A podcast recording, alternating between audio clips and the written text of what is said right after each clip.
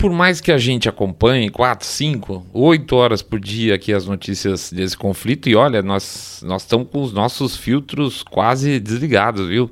Tem site canal de pura propaganda é, que a gente usa, tem site canal pura propaganda ucraniana, pura propaganda russa, e a única conclusão certa que a gente tem até agora é que esse é um conflito estranho, bem estranho.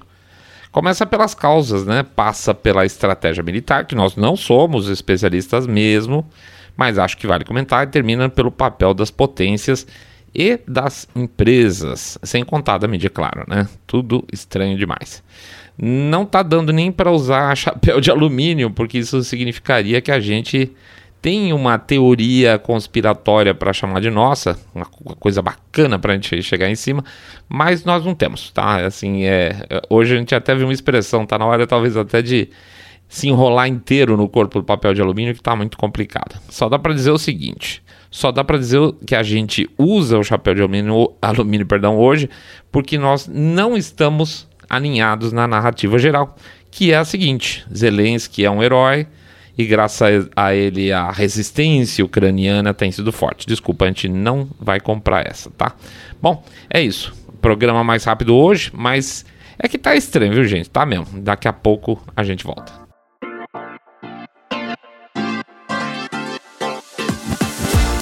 Saindo da bolha.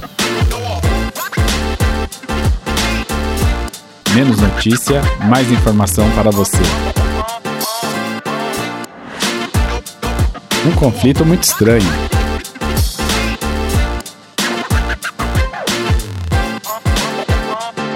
Bem-vindo ao Saindo da Bolha, esse é o nosso episódio 122 e a gente vai falar um pouco mais de Ucrânia, não tem jeito, que agora tá complicando.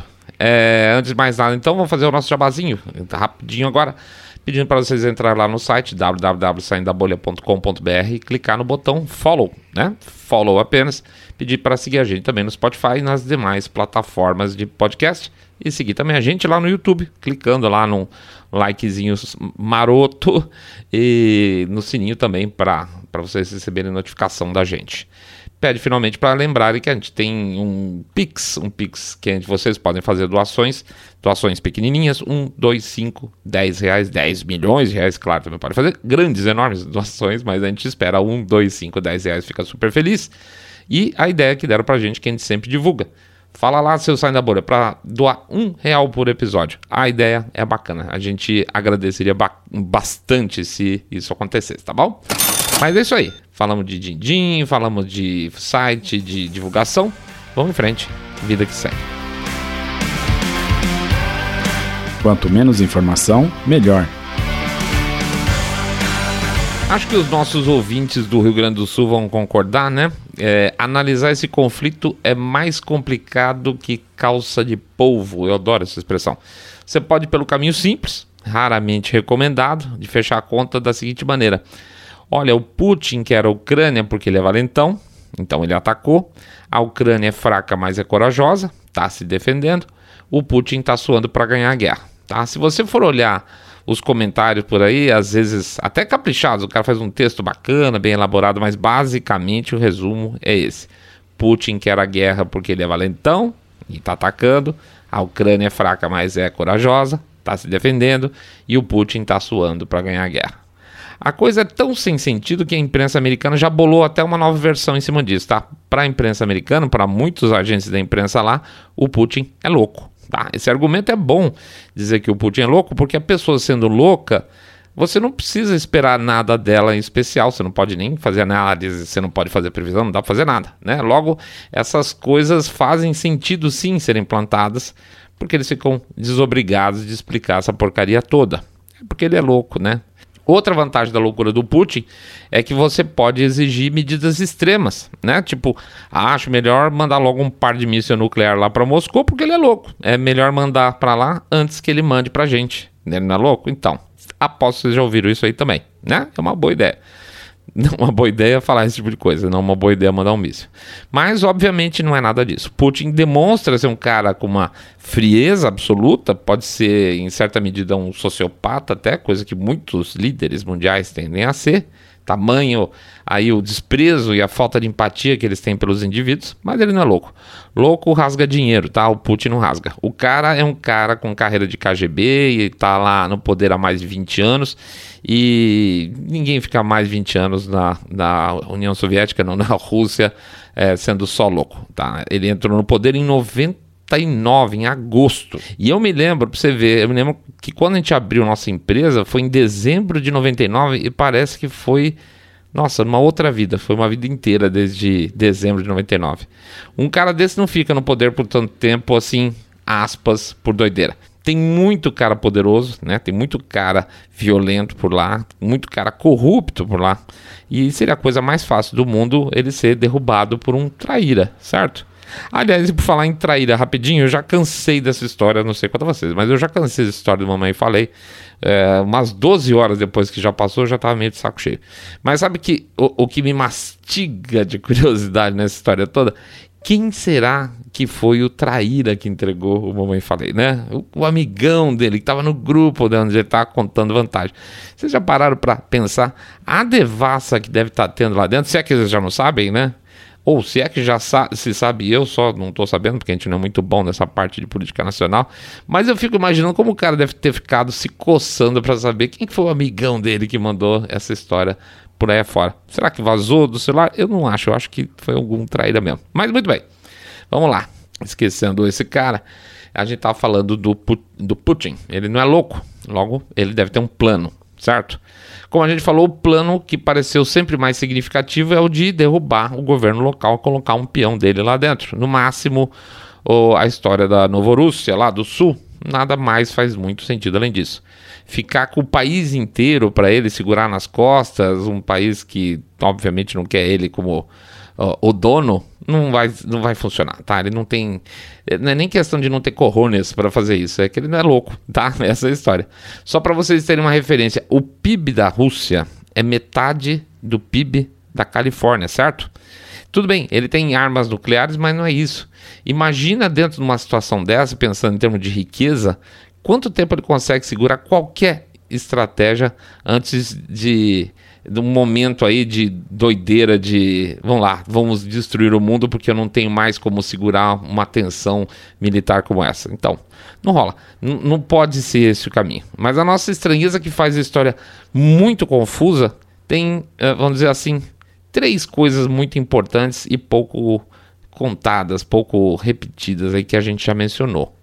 A primeira é a seguinte: a queda do Yukochenko, né, que era lá na época do, do Iron Maiden, né, eu sempre falo Iron Maiden.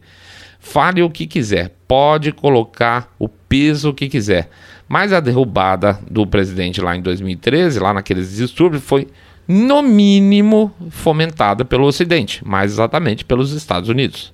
A gente colocou o videozinho lá no YouTube, vídeo curto, mostrando lá os senadores McCain e o Lindsey Graham é, é, conspirando literalmente lá dentro da Ucrânia contra a Rússia, né?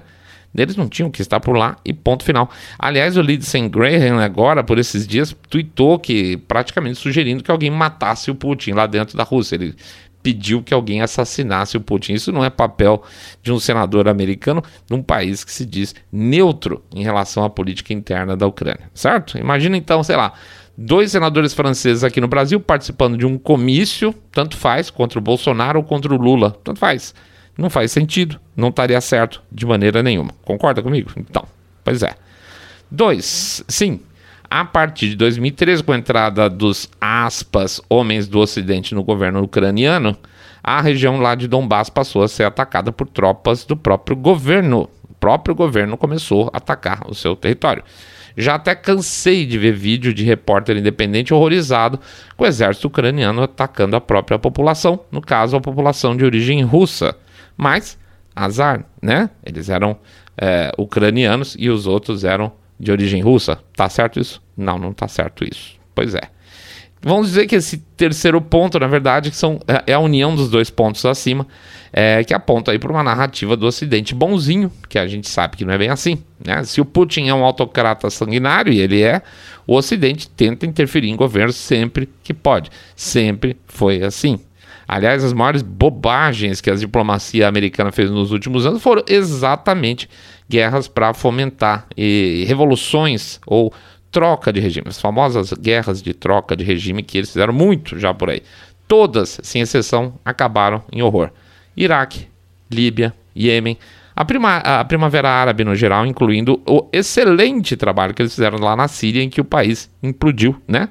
A doutrina democrata de substituição de governo sempre teve um preço altíssimo para as populações locais. E adivinha quem que era presidente em 2013 quando houve a troca de governo na Ucrânia? Pois é, era o Obama, claro. Portanto, a gente sabe, ao menos tem obrigação de saber, que aquela situação que surgiu em 2013 é o estupim de uma bomba que explodiu hoje nas mãos de Biden, que por sinal tinha negócio na Ucrânia. Desculpa, não dá para deixar de associar, né? Mas o que tem de estranho nisso tudo? Então tá, a gente listou nossas estranhezas para vocês. Lista de estranhezas bem estranhas. Vamos lá então para a nossa listinha. Por que, que a mídia nunca falou e permanece sem falar? Não entra, não coloca nesse caldo dessa história toda os conflitos que têm acontecido lá em Donbass desde 2013, né? Uma guerra civil violenta que o lado do, da minoria, que se diz maioria, mas também na maioria vai, mas a maioria, aspas, russa, diz que teve mais de 14 mil mortes pelo lado deles. Oito anos de conflito. Ah, a famosa guerra civil da Ucrânia. Não, ninguém fala disso, né? E tá lá, aparece de repente, Donbass entra na história do, do, do conflito como um todo, como se fosse só. Uh, ah, o Putin foi lá e resolveu pegar para ele, né? Ou, ou, deixar independente. Mas não, não tem uma, uma história prévia sobre o assunto. Simplesmente aparece, acontece. Dois, por que, que a imprensa não quer falar sobre a partição de poder na Ucrânia com os neonazis? Porque primeiro era assim, não tinha. Imagina, isso não existe. Ah, tem uns caras lá, uns cinco sujeitos ali que usa uh, bigodinho, que nem o do Hitler, sei lá. Depois era, era só um pouquinho, né? Só, não, kkk, teoria conspira da conspiração lá, o, o exércitozinho lá deles tem 4 mil homens só, isso praticamente não é nada. Mas tudo bem, pode, vão dizer que tem 4 mil homens, por que então eles recebem dinheiro do governo, né? Então, se eles são uma, uma milícia, não deveria receber dinheiro do governo.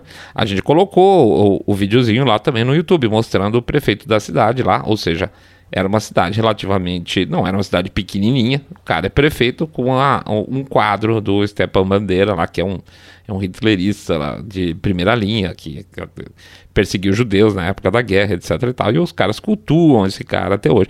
Então, sim, os caras também têm poder político, além de ter lá que seja a milícia deles, mais uma milícia fundada pelo Estado.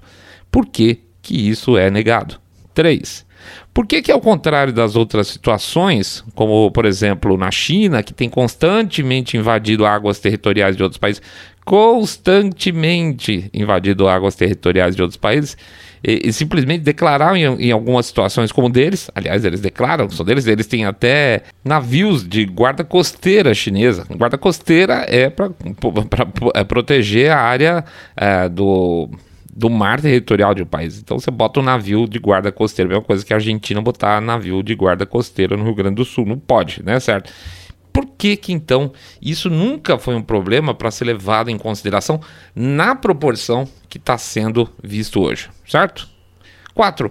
Por que, que não houve nenhuma reação internacional no mesmo nível quando, por exemplo, o acordo de Hong Kong voou pela janela? E basicamente, Hong Kong passou a ser uma nova província chinesa aí, baseada no governo central, com fim de liberdades políticas. E os caras simplesmente chegaram lá e falaram assim: não, é o seguinte, a gente vai mudar tudo aqui.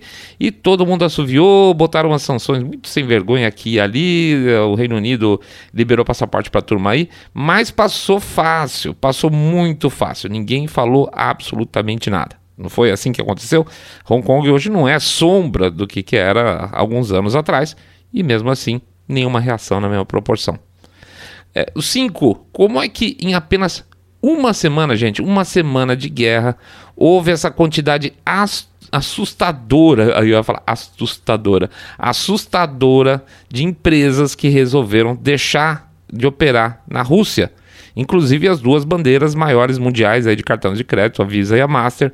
É, por exemplo, a Maersk, né? Ou não sei se é assim que pronuncia, mas todo mundo já deve ter visto lá aqueles famosos é, navios transportadores de container é, se não me engano, são a segunda, primeira, segunda, segunda empresa maior do mundo, é, pararam de operar lá na Rússia, do nada, tá? Vou, eu vou passar aqui rapidinho para vocês, e eu não vou ler tudo, que senão vai ficar chato. Eu vou pegar rapidinho uma lista de empresas que já deixou de operar na Rússia de uma semana para cá, sabendo que elas vão ter prejuízo, inclusive, tá? E isso, assim, é, Hoje mesmo, por exemplo, foi anunciado que o McDonald's vai estar tá fechando aí as 800 lojas deles lá dentro. Coca-Cola está deixando de operar lá dentro. Mas deixa eu pegar, eh, ler alguns, algumas empresas rapidinho para vocês verem o tamanho do, do nabo que a coisa está. Eu tenho um quadro aqui que tem 90 empresas que saíram totalmente ou deixaram de operar no país. Então vai, por exemplo, coisas do tipo Audi, Adidas, a BBC, BMW, Boeing, a BP, a Carlsberg, é, Chevrolet, Danone, Dell, DHL, D, é, Disney, Danone, Dropbox, é, Etsy, oh meu Deus, a FIFA suspendeu eles né, de alguma forma, é, FedEx, HP, é, Intel, Jaguar, Land Rover que trabalha junto, Lenovo, Lenovo achei engraçado, Uh, Mercedes, uh, Mitsubishi, Microsoft, Netflix, Nokia, uh, Samsung, Sony, Shell, Scania, TikTok, Spotify, Twitter. É coisa impressionante. Assim, Volvo, Warner. Então, assim, é, é muita gente para você em uma semana você falar assim: ah, nossa, estamos super chateados com a situação da Rússia e nós vamos fechar nossa operação por lá, que não é um país qualquer, tá, gente? É o décimo, o décimo primeiro país do mundo em termos de PIB. É um mercadão que esses caras não costumam sair assim na boa. Vocês já viram alguma vez na vida de vocês? esses grandes conglomerados decidirem espontaneamente perder dinheiro porque tem coração grande? Porque tem coração grande e são contra a guerra? Alguma vez, algumas dessas marcas que a gente falou para vocês parou de operar, por exemplo, na Arábia Saudita por causa do conflito com o Iêmen. E no Iêmen o negócio é muito mais pesado porque tem um preço em número de vidas altíssimo, assustador. E a quantidade de crianças que está literalmente morrendo de fome por bloqueio lá é, é, é enorme, é um, é um horror em termos de, de desastre social. Alguma dessas empresas deixou de, por exemplo, operar na Arábia Saudita? Pois é, não. E eu nunca vi nem na Arábia Saudita e nem em nenhum lugar. O que significa isso? Não sei. Mas uma semana isso tudo acontecer, eu acho bem estranho. Vamos lá, e tem seis. Por que, que a Ucrânia é tão importante a ponto de deixarem a Rússia fora do SWIFT? Primeira vez aí, terceira vez eu acho que é. é sanções contra, vou falar devagar, campos de concentração, campos de concentração chineses não são razão suficiente para isso, certo? Claro que não. A invasão da Ucrânia é assim. É, você não teve, por exemplo, é, problemas na, nas Olimpíadas, não teve um boicote olímpico de fato na China com tudo que está acontecendo por lá. Posso colocar não só os uigures, pode botar a questão de Hong Kong junto, que nem é mencionada, tá? O pessoal falou muito, ah, por causa dos uigures ah, vai ter um boicote diplomático nas Olimpíadas, mas Hong Kong, pff, ninguém falou nada. E, sem contar o que já tem indo aqui atrás, já teve Tibete e outras coisas, né? Pois é, ameaças em relação a Taiwan, os caras estão ocupando lentamente o botão. É ruim falar isso aí, ocupar o botão, mas é, a China está ocupando o botão lentamente, pegando áreas de, de territoriais do, do, país lá e ninguém está falando absolutamente nada. Hoje está acontecendo isso, certo? Sete. Gente, a Suíça abandonou a neutralidade dela, que é a coisa mais tradicional, é, mais tradicional que feijoada de sábado, é, tá? E eles abandonarem essa neutralidade por causa da Rússia. Tudo isso por amor aos ucranianos? Sério que vocês querem que eu acredite nisso? Eu não, eu não acredito, sinceramente. Oito. Por que, que a mídia americana insiste que o Putin está perdendo a guerra após uma semana? Isso é muito é, um, é uma narrativa muito comum também. Ih, o Putin está perdendo a guerra. Tá? Gente, na guerra do Iraque, em que os americanos estavam muito melhores, melhor armados que o inimigo, o inimigo, a, a, o, vamos dizer assim, o balanço das coisas em relação a, a, quem atacava e quem defendia eram os Estados Unidos, com armas mais modernas que vocês podem imaginar. Os Estados Unidos demorou 15 dias só para tomar Bagdá, tá? Então, assim, será que a coisa tá feio mesmo? Será que não tem um, um excesso de narrativa de perda por, por parte da Rússia? Eu acho que sim. Eu acho que tem um excesso de narrativa. E, assim, não há razão nenhuma para isso. Ou seja, os caras estão lá na porta de Kiev, eu estou torçendo para que não aconteça o que eu acho que vai acontecer, é, uma invasão em grande escala, com um monte de perda de vida além do que já teve. Mas os caras ficam falando, ah não, Putin tá perdendo. Imagina, os caras botaram só 20% das tropas dele na, na, na, fronteira com a Ucrânia na época. Os caras têm muita coisa pela frente se eles quiserem queimar, se eles quiserem queimar tudo, tá? Então assim, não dá pra ir nessa narrativa que o Putin tá perdendo a guerra não, tá bom? Então são essas estranhezas que a gente tem. Significa junto tudo alguma coisa? Não sei, deve significar. Eu não estou conseguindo montar muito bem isso na minha cabeça ainda não. Mas que é uma situação extremamente estranha. Não é uma guerra padrão, não é um conflito padrão, não é simplesmente uma guerra de ocupação com a OTAN do outro lado tentando bancar bonzinho. Ah, gente, isso sinto muito, não é. Creio que está feita. Eu continuo sem bola de cristal, tá? Continuo mesmo, mas eu acho que a gente chegou em uma situação meio que de impasse e isso não é bom.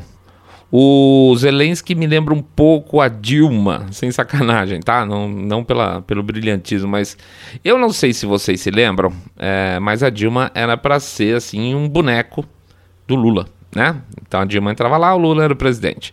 Em algum momento a Dilma passou a achar que ela era mesmo que mandava e, num certo sentido, foi ela que acabou colocando tudo a perder para o PT, quando ela começou a mandar de verdade. Às vezes eu tenho essa impressão do Zelensky, tá, gente? Ele sabe que ele é um peão do Ocidente, tá? Mas tem se colocado abertamente como se tivesse em condições de criar condições. é, como é que eu posso dizer assim? De atrito ou de exigências com o Ocidente, com os patrocinadores deles? Será, pergunta genérica aqui, tá? Será, pensando alto aqui, será que o Zelensky começou a jogar um terceiro jogo? Tem a, o jogo da Rússia, tem a, o jogo do Ocidente, e agora talvez o Ocidente não controle mais o Zelensky? É uma possibilidade.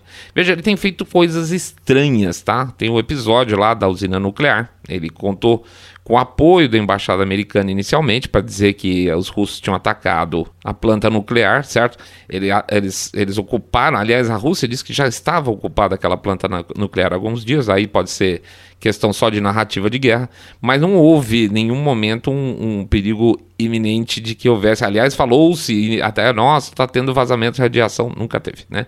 E aí a, a, embaixada americana foi em cima, cobriu essa história e o governo americano saiu correndo que nem um louco para desmentir a história toda, tá? Então assim, peraí, então tem um, um distanciamento. O Zelensky fala com a embaixada americana que ecoa a coisa, mas o governo americano fala: não, não, não, não, não, para com isso, some com essa história.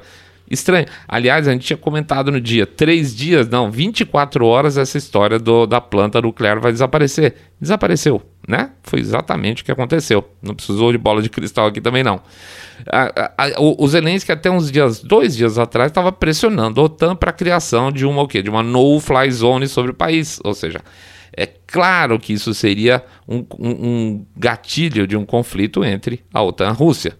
Se você chega, pega a turma e fala assim: olha, eu queria que vocês abrissem espaço aéreo e o primeiro avião russo que entrar aqui vocês derrubam, é evidente que você está chamando diretamente a OTAN para dentro da guerra certo? E isso, gente, botou os, vamos dizer assim, os, os, teóricos aliados ocidentais dele em maus lençóis, porque expôs, de verdade, expôs a falta de vontade do Ocidente entrar diretamente na guerra, certo?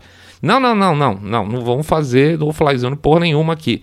Ah, brincadeira, olha, não, é, nós estamos com você, etc e tal, mas eu não vou derrubar avião russo, você está bem louco, tá? Ah, é, isso é um sinal de fraqueza, vamos chamar assim, para a Ucrânia e dar um certo espaço para a Rússia. Isso não é bom, não é bom em termos de negociação, certo? Se você é, quer mostrar que você está forte, você não pode ter gerar ações que mostrem a sua fraqueza. E foi o que aconteceu. Hum. Então aí eu pergunto, será que ele está num jogo que não é o jogo do Ocidente, que não é o jogo russo? Sei lá.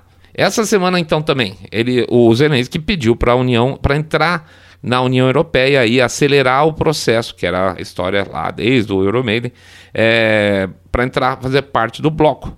Ontem a Alemanha e a Holanda falaram: não, não, não, não, não, não, vai ser assim também.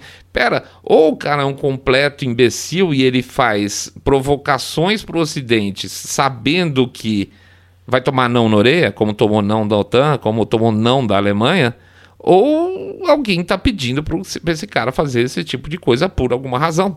Certo? Não pode ser, não é um processo racional isso. É óbvio que você ter países da União Europeia fala: "Não, não quero agora não. Não quero agora". Por duas razões, inclusive, eu não quero agora porque está no meio de uma crise, nós estamos tudo indo pro vinagre, e segundo, porque você está trazendo o problema de lá para cá, e eu não quero. Aliás, e terceiro, porque eu nem sei se você tem condição de entrar na União Europeia determinadas é, dentro de determinadas regras econômicas, por exemplo, que não sei se estão sendo validadas, provavelmente não. A Ucrânia é uma porcaria de um país, certo?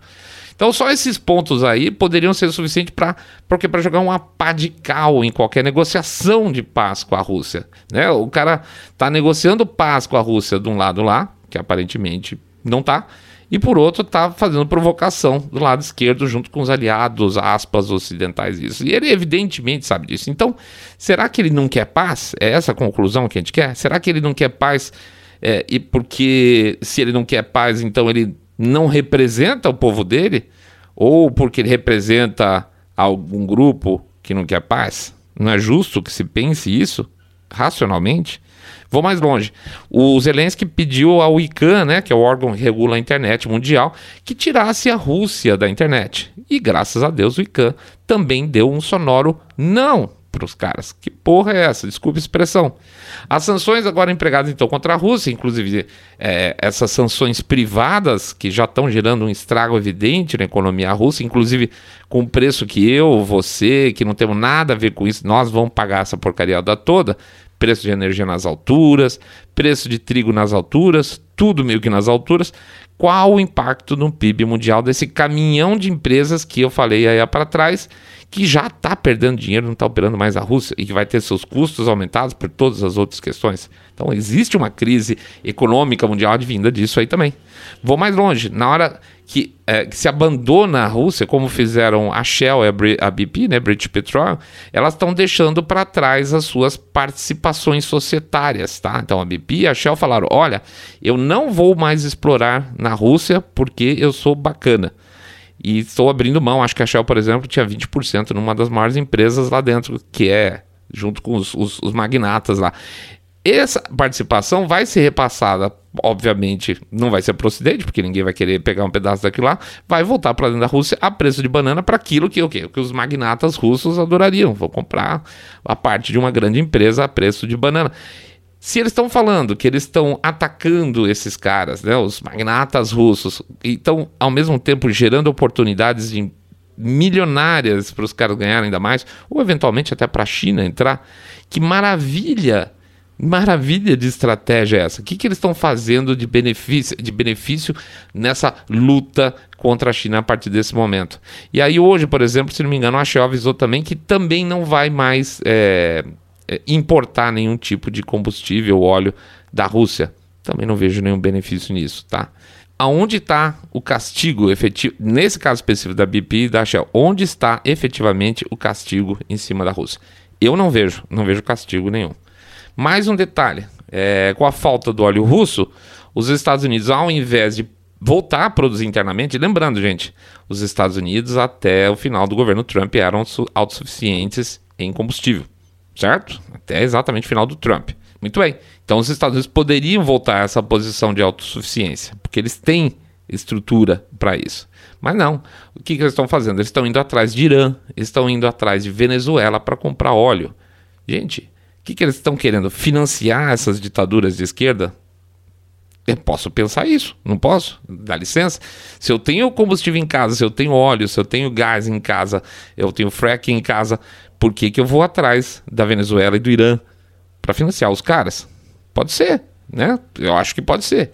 Pior, o Biden, e é sério, sai essa semana também, o Biden está, está travando a liberação de licenças novas de exploração de óleo e gás nos Estados Unidos. Está travando, sério. Essa semana mesmo andou barrando o andamento de liberação. Faz algum sentido disso com a falta de. Hoje, inclusive, eles estão banindo a importação de, de óleo russo? Não faz sentido absolutamente nenhum.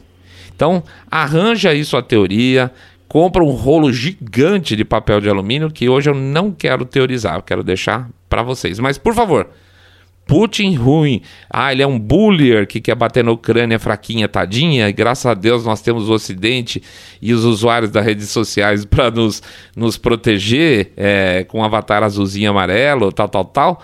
Não, por favor, não. No mínimo, tem que ser inocente, estou sendo educado. Para levar essa história a sério, tem que ser inocente, tá? Não vou chamar de outra coisa. Bom, é isso aí, gente. Deixo essa trolha para vocês pensarem. Acho que é justo tudo que eu estou questionando aqui, que a gente sentou. Você vê, foi uma sentada de dois dias. Essas estranhezas, elas são maiores, elas são em muito mais quantidade, tá? Eu prometo para vocês que não é só isso, não. Mas é aquelas que estão aparecendo na mídia de alguma forma que a gente vai juntando, falando assim: isso é estranho, isso é estranho, isso é estranho. Deu para fazer, sei lá, sete numa tacada só, voando. Num episódio aí de 20 minutos, tá bom? Vamos lá, vamos para frente ver que porcaria é essa. Então vamos lá fazer o nosso jabá, pedir para vocês entrarem no nosso site www.saindabolha.com.br, clicar no botão follow ou seguir a gente no Spotify, Podcast Addict, Google Podcast, Apple Podcast e seguir a gente também, por favor, no YouTube. Dar um like, apertar o sininho para ser notificado, fazer um comentário por lá. Pede também para anotar o nosso canal no Telegram, bit.ly com y barra Telegram e Fembolha, bit.ly com y barra Telegram e Fembolha. Pede para fazer o share nas redes sociais se achar o episódio interessante pede fazer o famoso boca a boca sarado, contando para seus amigos que vocês estão acompanhando um podcast cabeça direita limpinho, supimpa que detesta, abomina o politicamente correto e sempre falam que eles são cheios de teorias conspiratórias. Pede também, por favor, para não esquecer que a gente agora tem um Pix, tá? Onde vocês podem ajudar a gente com 2, 5, 10 milhões de reais. Lembrando que pouquinho não é problema, gente. Pingado não é seco. Ou seguir a sugestão que deram pra gente de um real por episódio. Ajuda muito, ajuda pra caramba a gente continuar fazer a máquina tocar. Tá bom? É isso aí, pessoal. Então, boa semana para todo mundo. Resto de semana, tá? Semana ainda tem mais uns três dias pela frente. Fiquem muito tranquilos. Para aqueles que são religiosos, façam as suas preces, mantenham a cabeça em dia. Para quem não, faça uma mentalização, fique tranquilão, que tudo dá certo no final. Fiquem todos muito, muito mais super, super Saindo da bolha.